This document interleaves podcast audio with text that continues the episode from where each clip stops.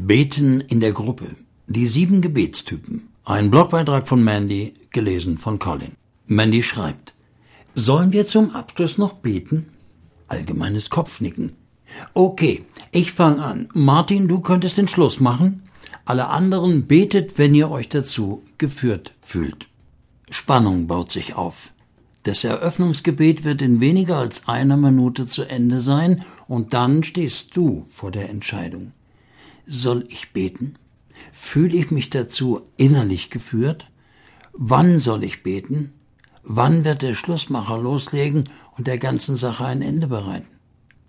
Hier mal eine einfache Liste der sieben Typen, die dir in so manchem Gebetstreff via Gemeinde oder Hauskreis über das Sofa rutschen könnten.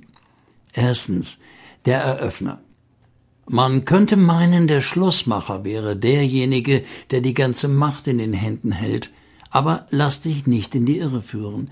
Der Eröffner sitzt an den Schalthebeln. Nicht nur, dass er oft derjenige ist, der den Schlussmacher auswählt, er gibt auch die Tonart für die ganze Gebetssession vor. Betet er lange, so werden die Leute nach ihm auch lange beten. Baut er lustige kleine Scherze in sein Eröffnungsgebet ein, werden die Leute nach ihm es wahrscheinlich auch lockerer angehen. Vor allem aber muss der Eröffner sich keine Gedanken um den Schlussmacher machen oder fürchten, dass ein anderer ihm das Wort abschneidet. Er kann einfach beten und sich dann entspannen. Seine Aufgabe ist nach wenigen Sekunden erledigt. Zweitens, der Fastbeter.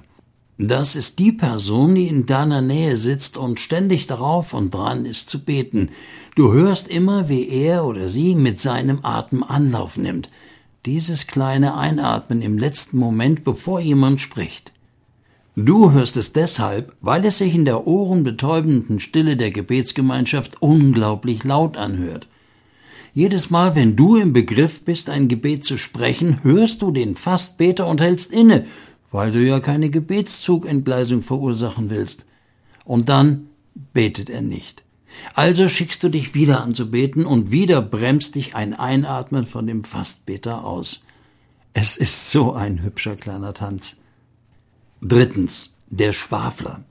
Das ist die Person, die die Gelegenheit, vor anderen Leuten zu beten, für eine Art Open Stage hält.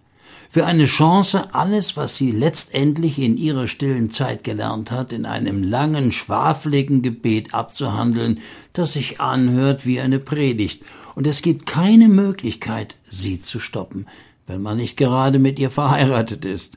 Bist du mit ihr verheiratet, dann nimm die Hand des Schwaflers und gib ihm mit leichtem Drücken zu verstehen, bitte, hm, komm, komm zum Ende. Viertens, der Nachgeber. In einer Gebetsgemeinschaft nicht beten zu wollen, ist so, als ob man nichts in die Kollekte einlegt. Was? Du fühlst dich nicht geführt? Du willst der Einzige im Raum sein, der nicht geführt wurde? Der Heilige Geist spricht in diesem Moment nicht zu dir? Vielleicht sollten wir lieber für dich beten, anstatt diese Gebetssession hier abzuhalten. Du kannst darauf wetten, dass mindestens einer der Nachgeber ist und dem Gebetsdruck nachgibt. Fünftens, der Revolverheld. Wenn nur noch zwei Leute da sind, die noch nicht gebetet haben und der Schlussmacher sich schon mental aufwärmt, um das Gebet zu beenden, kann ein Gebetsduell die Folge sein. Du und eine andere Person haben als einzige noch nicht gebetet. Die ganze Gruppe spürt, dass die ersten Gebete gut waren, aber es fehlt noch ein winziges Gebet, um die Sache abzurunden, bevor der Schlussmacher zu Wort kommt. Aber du willst eigentlich nicht beten und der Revolver hält auch nicht.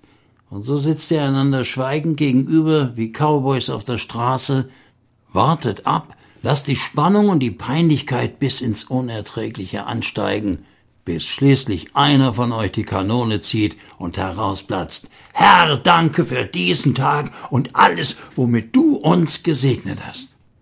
Sechstens, der Abblocker. Dieser Typ ist selten. Dies in einer Gebetsgemeinschaft zu hören, ist so, wie wenn man ein Einhorn sieht.